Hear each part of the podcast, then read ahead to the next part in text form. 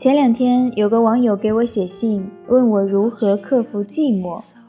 他跟我刚来美国的时候一样，英文不够好，朋友少，一个人等着天亮，一个人等着天黑，每天学校、家、图书馆几点一线。我说我没有什么好办法，因为我从来没有克服过这个问题。这些年来，我学会的就是适应它，适应孤独。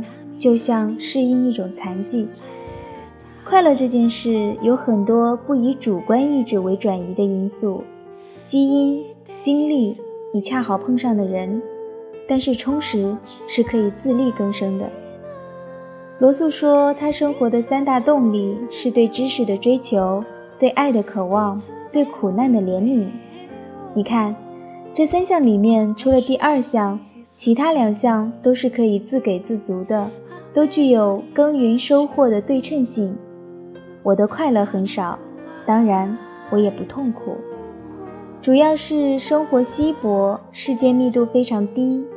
就说昨天一天我都干了什么吧：十点起床，收拾收拾，把看了一大半的关于明史的书看完；下午一点出门，找个 coffee shop，从里面随便买点东西当午饭，然后。坐那改一篇论文，期间凝视窗外的纷飞大雪，花半小时创作梨花体诗歌一首。晚上七点回家，动手做了点饭吃，看了一个来小时的电视，回 email 若干。十点看了一张 DVD，韩国电影《春夏秋冬春》。十二点读关于冷战的书两章。凌晨两点，跟某同学通电话，上网溜达，准备睡觉。这基本是我典型的一天，一个人，书、电脑、DVD。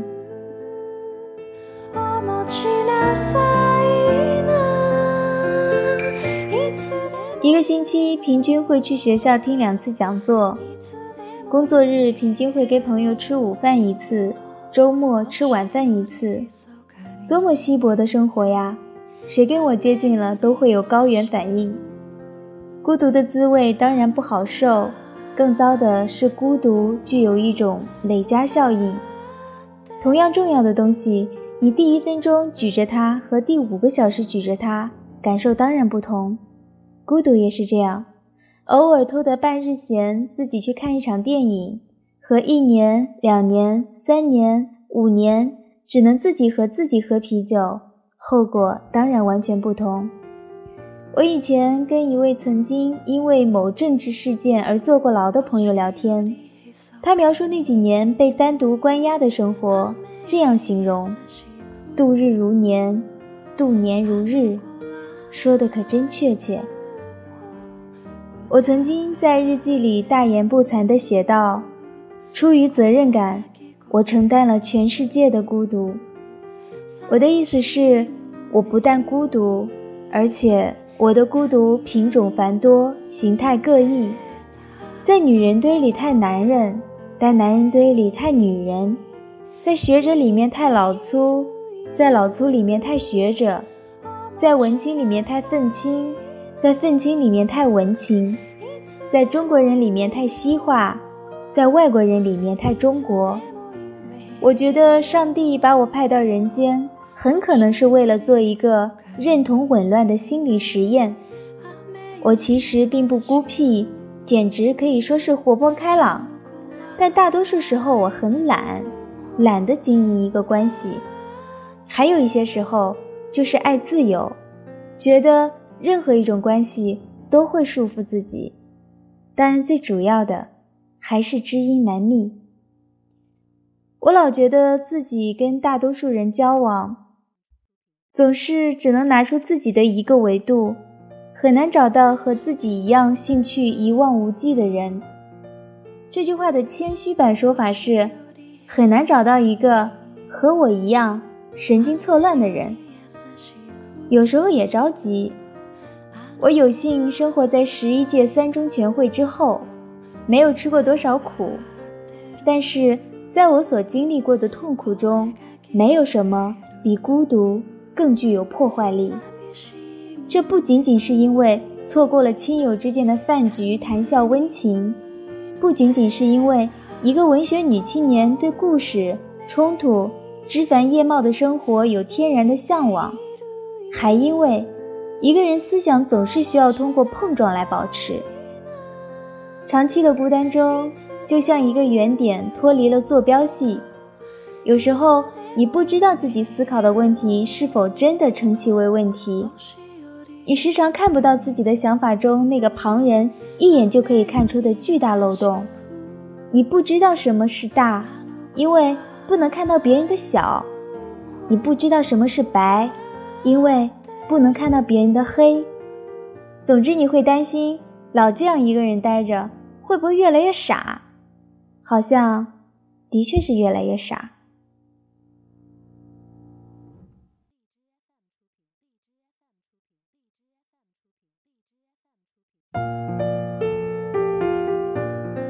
但另一些时候又惊诧于人的生命力，在这样缺乏沟通、交流、刺激、辩论、玩笑、聊天、绯闻、传闻、小道消息、八卦、MSN 的生活里，没有任何圈子。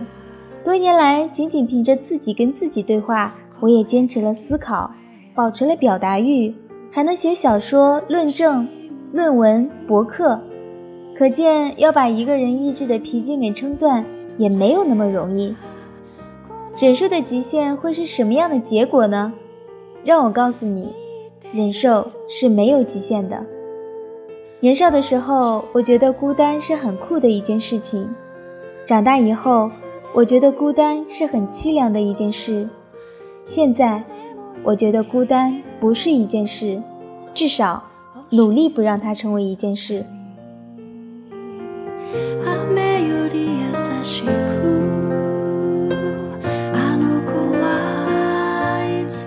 有时候，人所需要的是真正的绝望。真正的绝望跟痛苦、悲伤没有什么关系，它让人心平气和，让你意识到你不能依靠别人、任何人得到快乐。它让你谦卑，因为所有别人能带给你的都成了惊喜。它让你只能返回自己的内心。每个人的内心都有不同的自我。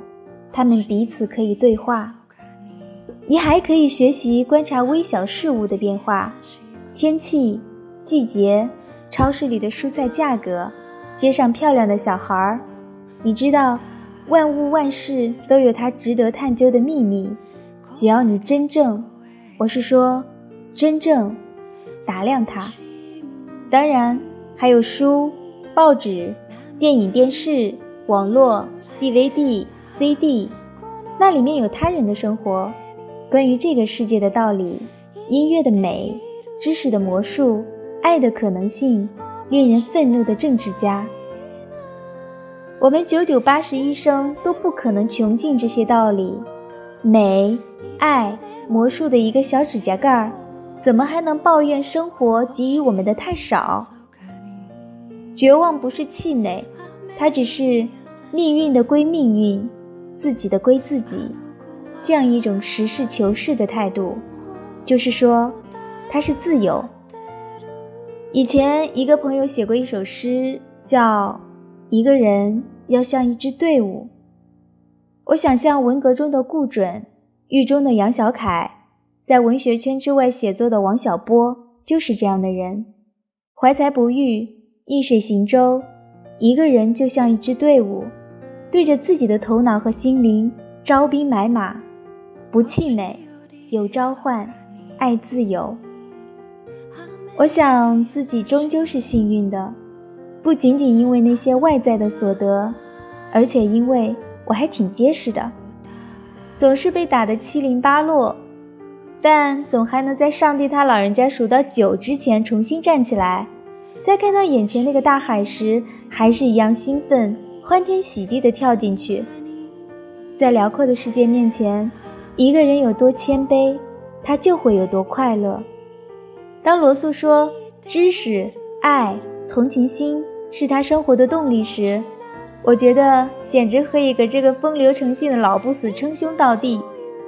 因为这种幸运，我原谅自己所经受的挫折、孤单，原谅自己的敏感、焦虑和神经质，原谅上帝他老人家让 X 不喜欢我，让我不喜欢 Y，让那么多人长得比我美或者比我智慧，原谅他让我变老变胖，因为他把世界上最美好的品质给了我：不气馁，有召唤，爱自由。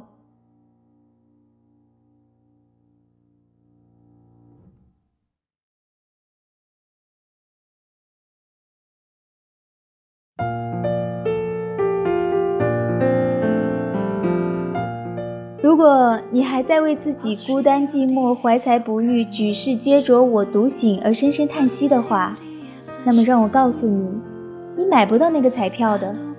别再把你时间的积蓄两块两块的花出去，回到你的内心，寻找你自己，与心灵深处的他、他们一起出发去旅行。如果你有足够的好奇心，你可以足不出户而周游世界。身无分文而腰缠万贯，人生若有知己相伴，固然妙不可言，但那可遇而不可求，真的，也许既不可遇又不可求，可求的只有你自己。你要俯下身去，朝着幽暗深处的自己伸出手去。